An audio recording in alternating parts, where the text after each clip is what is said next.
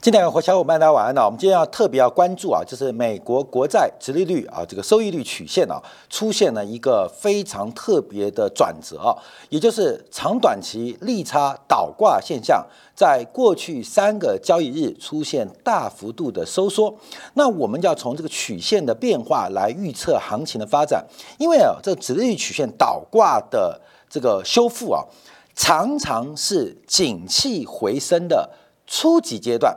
常常是景气回升的初级阶段，可能外面你没有听错，直接就变成景气要回升了。这跟我目前直观所看到的现实面有极大的差距。可是毕竟折率曲线它是按每天起、每个年份所真金白银交易出来的，所以债券市场的交易员甚至在日本改变 YCC 折率曲线控制的波动区间之前就出现改变，那。这到底发生什么样的事情？其实啊，这个一旦值域曲线倒挂开始收敛，我们叫做熊斗。你知道熊斗会涨什么股票吗？涨商品股，涨工业股，涨非必需的消费品股啊。这第一波啊，今天台北股市最强的第一个，包括了像这个呃丰泰、像宝成、像卢红啊，这可能是 Nike 财报关系啊，这是非必需的。这个消费品啊，基本上今天大涨。第二个，我们看到中钢跟华兴都创下波段新高，这是标准的工业股。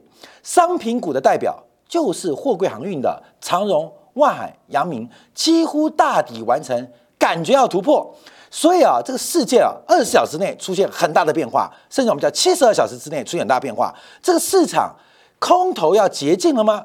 多头要起涨了吗？啊，我们先给大家带来希望。等一下，我们给大家做分析啊，因为我们可以从过去四十年的经验，应该可以大胆精准的预期这一次的底部会落在什么位置。那还要等多久？好，那我们先看到经济数据啊，因为啊，马上打脸哈，美国昨天公布的新屋开工数据跟营建许可奇烂无比。虽然新屋开工是又预期，可是这个年增率的衰退幅度是非常大的。那营建许可作为房地产的领先指标，年增率更是较去年相比。大减了百分之二十二，这个跌幅啊是次贷海啸以来最大的跌幅，所以哎，朋友，我们现在前面带来一点希望，现在马上觉得打脸的关系啊。好，我们看一下新屋开工跟营建许可分成两条线做观察。第一个蓝色线的是营建许可，那绿色线的是新屋开工。那我们看到从今年第一季开始啊，新屋开工跟营建许可其实下滑速度是非常非常快，而且目前有加速发展的变化，甚至甚至我们要关注哦。整个美国房地产最重要的领先指标，新屋开工，特别是营建许可，这是量啊量啊，这是量。那一个是量，一个降嘛。这个量已经跌回了二零一九年泡沫的高点。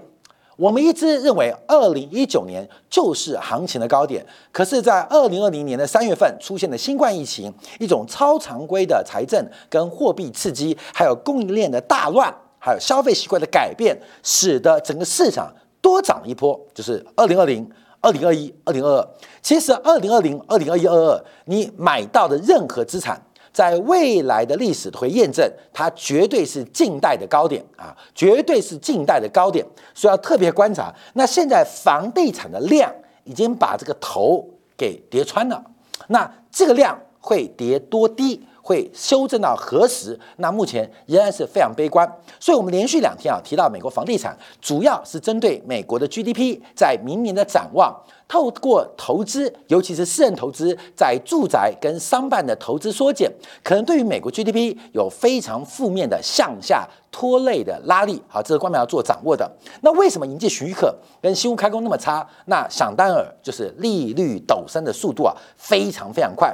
截至目前为止，我们看到整个美国房地产的成本啊，假如以折税率也好，包括了这个呃屋主购房者经营成本是创下了近十年以来的新高，甚。甚至要挑战两千零六年上一次房地产泡沫破灭所扛负的高利率环境，所以目前啊，这个利率大幅攀高，不仅是房地产，包括现在看到的车贷，甚至包括看到的学贷压力都非常沉重。我们看最近啊，特斯拉的啊马斯克，包括 ARK 的木头姐都提到，明年的车贷的风险非常惊人。第一个是利率大幅攀高，这个车贷可持续还款的能力受到了限制。第二个是美国的二手车价格大跌，也就是抵押品车贷的抵押品就是车嘛，车这个抵押品本身的估值在准备大跌，这对于金融业来好，对于消费者来好，都是一种双重的伤害。第一个是你的抵押品在大跌，底层核心资产烂掉了；第二个是可持续还款能力受到了高利率的伤害，所以包括了房贷。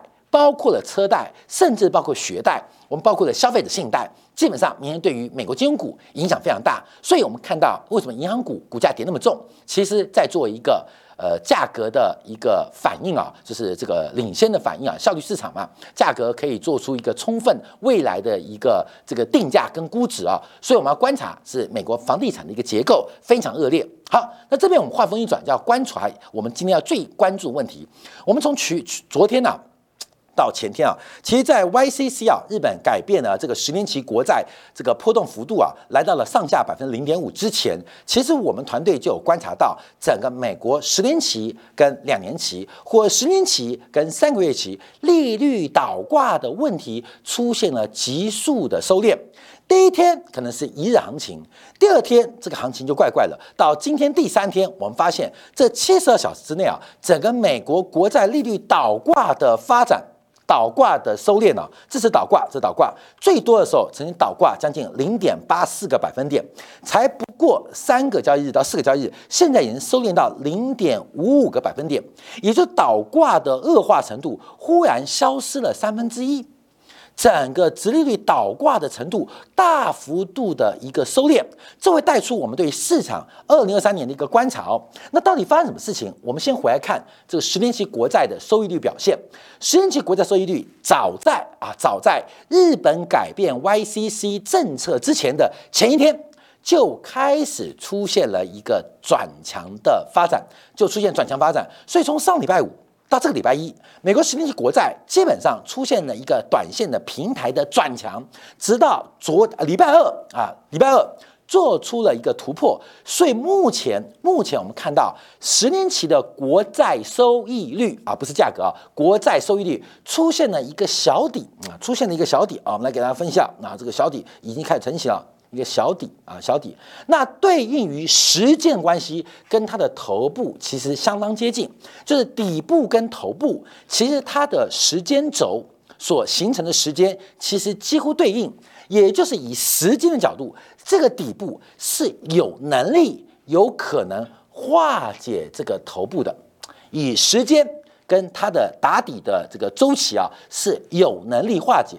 但能不能化解，就要看未来几天形态。因为现在我们看到整个十年十年期直率曲线，它做出了一个小的平台的破底翻啊。我们画条，哎，各位，颈线，颈线这样画出来了，这颈线突破了，颈线突破，所以美国十年期国债收益率上来了，不知不觉上来了。那我们要特别提醒大家，为什么要从礼拜一上礼拜五开始提到？因为大家会觉得啊，这是因为日本国债啊，这个呃利率提高了嘛，国债收益率从原来零点二四九，忽然跑到像今天到零点四八了，所以这个日本国债的这个回升，使得美国国债抛售的压力加大啊，会这样解读啊。可是我要特别提醒大家，因为啊，因为这个日本改变收益率，应该严格来讲在这个地方。那前面在讲什么？代表日美国国债有内线消息，嗯，美国国债有内线消息，只有这种可能。假如不是这种可能的话，美国国债本身值利率就在转强，美国国债的价格短线的反弹本身的动能就要转弱。所以第一个，十年期国债收益率会被重新回升。那这个回升除了本身自我转强之外，从上礼拜五到礼拜一哦，再配合昨天的日本央行国债呃这个波动率的改变，那。增加了一个推力，更能确认这个形态哦，快要成型哦。那这个短底成型，它是来挑战前高，还是做一个更大的头部？就是我们今天要讨论的问题了。好，我们先看一下，事实上，除了十年期国债收益率反弹之外，其实两年期国债收益率也在反弹，也在反弹。可是我们说倒挂程度为什么收敛啊？为什么收敛啊？就是这个两年期减十年期的国债收益率，它基本上它在收啊，十年期减两年期啊，十年期减两年期，它正常值啊应该是个正值嘛，因为随着这个时间的流动性偏好，长天期的报酬率会比短天期的利率来得高，所以十年减两年，十年减三个月，这个报酬率应该是为正值嘛，应该是为正值。我们节目之前也跟大家前天来做个计算。它快速的收敛，这收敛的速度反弹力道非常非常强。那代表什么？代表两年期国债收益率也在往上弹，十年期国债收益率弹得更多。好，我们就要看下一张图啊，跟大家做分析啊。这是我们从这个十二月十五号以来，十二月十五号以来，今天二十一号嘛，礼拜三嘛。呃，那上礼拜五啊，上礼拜五开始啊，上礼拜五开始，这个利率开始变化哦。我们从长天期的利率做掌握，从上礼拜五到现在，三十年期谈了二十六个 BP，十年期谈了二十五个 BP，七年期谈了二十二个 BP，五年期谈了十七个 BP，两年期两年期只谈了两个 BP，另外三个月期三个月期也只谈了一个 BP。所以这个一扣解之下，我们发现整个直利率曲线。出现了一个倒挂收敛，倒挂收敛，所以我们知道，第一个利率往上代表债券的空头，也就是熊市，所以第一个是熊市。可是直率去倒挂程度长端往上抬，所以它等于叫做熊斗。啊，一种往下掉叫熊平，叫熊斗啊，熊斗。而这个熊斗的局面会发生什么过程？有没有可能在未来几个月份，十年期甚至三十年期，乃至于短中短年期的七年期、五年期的利率会逐步、逐步跟两年期或三个月期的利率拉平？啊，拉平，这会是一个非常重要的观察变化，也就是中长天期美国国债的价格还有非常大下跌的几率啊，下跌几率。那长天期利率拉高，哎，我们就要做观察喽，因为我们常讲直率曲线，短天期是受到政策跟官方的利率引导。长天期的利率则是由经济成长跟通货膨胀的预期共同组成，所以长天期的利率会攀高，代表第一个通货膨胀啊在不在话下，经济成长的复苏也即将开始恢复动能，不然中长天期的利率不会往上抬高，所以我们马上要观察这张图表啊，这张图表。这是很多啊在市交易员所做出的一个观察，就分成啊这个市场上的一个循环阶段，循环阶段。好，第一个我们看到整个经济的春天在哪边啊？春夏秋冬啊，春夏秋冬嘛。啊，啊我们注意啊，现在是冬天嘛，明天就冬至了嘛。这个冬至啊，就代表这个一阳啊，一阳要复始了啊，啊就要开始了啊，阳气要开始回升了。那就是春夏秋冬。什么是春天？春天通常会出现叫牛斗的局面。那这个牛斗的原因，主要是因为短期利率持续走低，那长端利率也逐步下滑。那为什么发生牛斗？第一个是利率水平在走低，利率水平走低，主要原因原因是因为货币政策宽松，因为经济不好，所以政府在财政。在货币当中会给予补贴，所以短端利率会逐步的下行。那因为经济即将触底，所以长端的资金需求逐步的开始出现慢慢的转强，所以短端掉的比较快，短期的利率掉比较快，长期利率掉的比较慢。因为整条利率水平往下，债券就是走高，所以叫牛。那什么叫陡呢？就是短端掉的比较快，长端掉的比较慢，所以整条曲线会变陡，叫牛陡，叫春天啊，春天。那什么叫做夏天呢？夏天这边要观察啊，就是经济复苏之后，长端的资金需求不断的膨胀，包括了房贷啊、车贷啊、企业的投资资本的扩张，都会使得长期的资金产生呃长期的资金供给跟需求关系，需求会逐步的增加，所以会逐步的。带动带动利率的攀高，所以长端会上行比较多。那这时候啊，官方的货币政策通常还不会过度的紧缩或升息，但短端的货币市场开始感受到了春意，感受到经济复苏的感觉，所以短端的货币市场资金也会走高，所以形成了利率水平往上，但长端利率上升速度比短端来得快，形成叫做熊斗，这就是夏天。啊，这叫做夏天啊，后面就夏天了啊，夏天了，所以只要夏天，现在发生在这边哦。等一下我们要观察，哎，现在有夏天吗？冷歪冷夏天。好，等一下解释。那什么叫秋天呢？秋天就是当景气过热，央行开始加息，央行开始加息，所以央行加息会带动短端利率的走高。那长端的利率随着经济的火热，还有通货膨胀，会形成一个熊市，利率水平走高。但短期利率爬得比较快，让整条周期曲线变成熊平。过去一段时间叫做熊平啊，就是倒挂嘛。短端爬得很快，长端跟不上，形成倒挂，这叫熊品，就是秋天了。那什么叫做冬天呢？冬天就是长端利率没有需求嘛，企业现在资金这个库存堆积如山，都在救应收账款，都在做这个存货融资。没有长期投资，没有长期投资，所以长期的资金需求往下，那短期的资金随着央行的逐步放松也往下，那整条资金曲线就可以往下掉，可长端掉得更快，叫冬天、春夏秋冬，它会有这个循环，它会循环。就是从官方政策的心态，还有包括实体经济对于经济成长、对于通货膨胀，还有长期对于资本们啊，对于资本财、对于耐久财，不管是消费、投资引发的货币市场或长期资本市场的资金供需关系，会形成春夏秋冬。所以从牛斗、熊斗到熊平到牛平，好，关面我们来分析啊。好，那我们先分析啊这个目前的一个景况，因为从整个景气做掌握很特别啊。我们观察，因为在过去一段时间，经济应该是春夏秋天到了嘛。现在看巨巨大的财报啊，我们看到上市公司的财报都很糟糕嘛，大家库存堆积如山，卖不出去嘛。所以秋天已末，所以过去一段时间我们看到的行情主要就是熊平，短端利率，央行仍然在升息。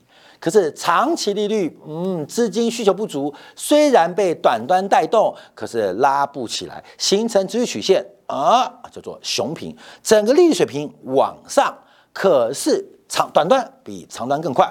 那到了冬天，到了冬天，也就是在十二月以前，上礼拜五前发生的事情啊，资金市场在上一秒发生的事情哦，也就是短端利率开始出现了美联储。升息要结束了，听说明年下半年要降息了，所以短期利率跟美联储的非方瑞啊出现了倒挂啊，这是很奇葩的事情，出现了倒挂，短端利率开始做出降息的预期，而央行的口风也开始不是那么紧了。可是长端利率大幅度的崩盘，就是整个利率水平往下，可是长端。跌的比短端快，就是冬天啊，冬天啊，后面我们来看一下冬天，冬天，冬天，冬天，冬天，冬天就是就就是这一段啊，冬天啊，那就后面就这冬这边就是冬天嘛，对吧？这是冬天嘛，对不对？就是冬天嘛，这是冬天嘛，这就是我们讲的冬天嘛，哦哦，冬天，冬天，冬天，冬天。那这边这一段这一段就是秋天嘛，啊，就我们刚刚讲秋天嘛，就是秋天嘛。那夏天早就过了。夏天，这夏天再往前追嘛，所以过去冬天好，那我们看一下，那春天是不是来了呢？那春天其实会碰到一个问题啊，就是长端利率跟短端利率会随着降息的发生，会随着降息的发生，所以短端利率下滑比较快。可观众要注意哦，这一段到目前为止没发生，可是却出现直接进入夏天。却出现直接夏天，那这个解释就非常困难哦。为什么会发生跳过春天无春之年？无春之年直接进入夏天，这跟我们市场投资的气氛，跟我们对于景气的感受怎么不太一样？直接进入夏天，好，各位朋友这是市场估值的一个变化，市场似乎提前、提前、提提前。反映了后面发展啊，这个市场效益上，他们已经超越明年，直接预估后年，把后年的利多在十月、十一月、十二月先反映了，把后年要发生的利多，甚至明年下半年的利多，先在过去三个月的反弹先做实现了。哎，那来啊，这是第一次吗？观众朋友，有趣的就是不是第一次，这也不是第二次，这更不是第三次，每一次都会这样。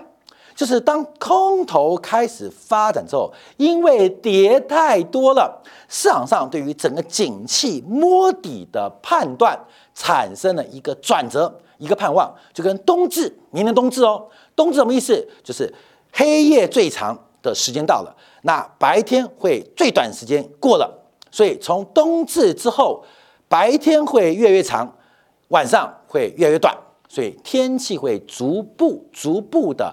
阳气一阳复始嘛，要开始了。好，观众朋友，这故事很特别哦，所以大家开反应哦。那假如在后天你光屁股出去逛街，至少从台湾的气象局报道，下礼拜有个大陆冷气团来，你现在冲出去，你很有可能变冻屁股啊，冻屁股。可市场在做这个反应哦，所以我们要从一张图让大家来看一下会发生什么事情。现在市场把二零二四年的复苏，把二零二三年下半年可能的乐观的货币政策降息预期，现在做反应啊，所以上反弹，那真的会怎么样吗？好，快帮我看这张图哦，这张图就是直率曲线倒挂关系跟美联储的官方决策。等一下，世光会补充资料，然后股市会怎样啊？股市会怎样？一算就算出来了。好，我们先看到这个是直率曲线倒挂。跟这个美联储官方政策倒挂，我们是用十年券、十年债跟三个月的券啊相减出现了一个关系，所以那红色线是美联储的官方的利率，就非方瑞啊，联邦基础利率 EFR。好，来我们看一下哦，朋友们，那他们有一个非常负相关关系，每一次每一次在升息的过程，在升息的过程，直率曲线都会出现倒挂，每一次升息的过程。直率曲线会倒挂啊，对不对？每一次升息的过程，直率曲线会倒挂；每一次升息过程，直取会倒挂；每一次降息的时候，直率曲线扩张啊，直率曲线扩张啊，这个就是拉开啊，关门就跟前面的那个呃熊市啊，这个从关门就是跟这个嗯，就就就就这边从牛斗变成熊斗的关系，它直率倒挂的关系，长端的这个下息会低于。短端下行速度形成倒挂情况，开始扭转，甚至开始正常化，一直到熊斗。长端的上行速度超过短端的状况，看到没有？那就是直曲线一路，这就是利差了。这利差就是美债利差会一路往上冲，一路往上冲，一路往上冲。好，所以我们观察，我们先从倒挂程度来看待，能不能预测美联储的结束升息的时刻？哎，来来来，我们看啊，之前啊是一九八七年这一次。一九八七年，这这是最高点嘛？这直率曲线它是正斜率的啊，正斜率的。那开始在升息之后倒挂，到一九八九年六月九号倒挂程度最深，负的零点三五。好，注意哦，当时美国利率就升到一九八九年四月，随后不到半年，美联储开始降息了。所以每一次倒挂，它代表的是美联储即将降息。哎，这是对的哦。好，第二次我们观察。倒挂最程度的是二零零一年的一月二号，当时的倒挂一度接近负的百分之一。那美联储升息的终点是两千年的十二月，也就是升息的终点啊，这事后论哦，到了，那倒挂利率来到最高。随后大概六个月到七个月之后，美联储开始降息，所以直立曲线的倒挂的低点就极大值，就可以预判这是。美国美联储升息的尽头，那再一次是两千零七年跟两千零六年的关系，同样可以预测，只要当直率曲线倒挂最大值发生之后，美联储它不仅已经结束升息，而且开始进入降息循环啊！现在我们看到，我们要注意哦，这一次直率曲线倒挂最大的时候是零点八四嘛，到今天你知道剩下零点。五几嘛，零点五几，来来零点五几，来来来来来来来来这零嗯嗯这个啊，从零点八四到零点五五，假如看到没有？假如假如假如这个是最低点，看到没有？就这个最低的哦。假如十二月七号上上礼拜这个是最低点，一月份美联储降息的可能性极大，三月份美联储不降息也难，明年的五月份、六月份美联储降息几率超过九成啊！看到没有？从过去的经验哦啊，过去经验，现在市场在干嘛？市场上提前做这个反应，听到这边你会很兴奋，对不对啊？这样子很兴奋，会不会不确定？会不会不知道？因为直率曲线的低点。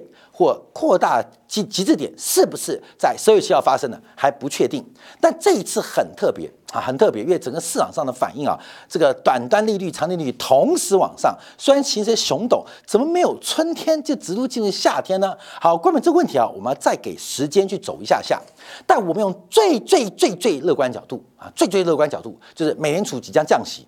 即将降息或即将结束升息循环，你知道会发生什么事情吗？好，我们现在回来观察哦。我们刚才讲，这些曲线倒挂最严重的时刻，基本上是美联储降息前的最重要讯号。所以看到一九八九年的六月九号，当时我们以科技股为例，它是从四百四十八点开始反开始攻击哦，四百四十八点攻哪边？攻到一九八九年的十月份四百八十三点。啊，这是当时啊，倒挂是六月份嘛，就是八九年的六月份啊，自成今天丑四百四十八点，冲到八九年八呃八九年的十月份是四百八十三点。好，记住哦，这个就一九八九年这次哦，这一次从四四八到四八三，四八三是那一波的最高点，也就是一九八九年的利率倒挂结束之后开始收敛，而美联储的升息接近结束。当时是美股陌生段，美股的陌生段从四百四十八点涨了四个月，涨了四百八十三点，波段涨幅大概百分之十，百分之十，也就是的确我们可以从直曲线的倒挂收敛预测到美联储的升息的高点。可是当时这告诉我们是陌生段啊，我先跟你讲叫陌生段，这一段叫陌生段，陌生段。那后来跌哪边？后来就跌到隔年十月份的三百二十二点啊，打了大概六折，打六折，总共跌了十六个月啊。我把一月份写下来，总共跌了十六个月。好，第二次我们观察啊，就是呃两千年这次，两千年这次，两千零一年一月的二号倒挂最大，来到零点九五，零点九五。随后美联储不到半年之内开始降息，看降息。好，各位我们注意哦。二零零一年一月二号之后，美国股市真的反弹哦，从二二五一、二五一弹到弹到二七八一啊，这涨多了，这涨超过两成哦，这涨了超过两成哦，涨了超过二十 percent 哦。那不要高兴，因为当时当时是从五千一百三十二点跌下来的，看得懂？跌下来的五千一百三十二跌下来的哦，跌下来的哦，所以当时是股价腰斩。出现了剧烈反弹，而这个反弹的起跑点就是倒挂最严重的收敛啊，收敛。那最后，最后，最后怎样？最后在二零零二年啊，零二年的十月份见到了低点，见你知道低点多少吗？一一零八，看没？一一零八，就是反弹之后再跌。那这一段我们叫做初跌段的逃命坡啊，初跌段的逃命坡。所以后面啊，这边腰斩，对不对？再腰斩一次，斩到脚踝了，从五千一跌到一零八，所以当时直利率倒挂收敛，美联储果不其然开始降息。可是这是一个初跌段或叫主跌段反弹，后面要再腰斩一次。好，我们看第三次是二零零六年的这个八月，因为二零零七年的二月，这是倒挂最严重的时刻，倒挂最严重的时刻。那二零零七年的二月。美国纳斯达克指数哦，也是没有倒挂到最大的时候开始反弹，从两啊错不是反弹，最后攻击从二五一五攻到了十一月份的二八六一，这也是陌生段哦，因为二八六一就是后来二零零七年十月份美股最高点，那这破断涨幅大不大？大，也超过十 percent 了，也超过十 percent。后来嘞，后来跌到二零零九三年月，呃，二零零九年三月一二六五，一二六五啊，也腰斩。所以观众注意哦。这是陌生段，这是逃命坡，这是陌生段。好，我们再把它整理一次、啊。我们看一下，当倒挂极大化结束之后，事实上对于预测美联储的官方的利率极为有效，极为有效。那这个极为有效，对股市的预测也极为有效。所以从一九八九年的经验，它是陌生段，就是倒挂最大化之后，股市出现了末升段，就是未来三个月就最后喷出了，最后喷出了，然后崩盘。两千年那次，两千年那次，两千零一年那次，它是主跌段的逃命，逃命啊，就逃命啊，逃命啊。逃命啊！股价先杀了五折，打了五折，然后出现一个剧烈反弹，然后再打五折啊！这是逃命。两千零七年那一段，当倒挂极大化之后，真的预测到美联储的官方利率。然后呢，刚刚讲过，这叫陌生段，就是陌生段。哎，过没有？一二三四，二二三四。好，陌生段逃命，陌生段，先往前推哦。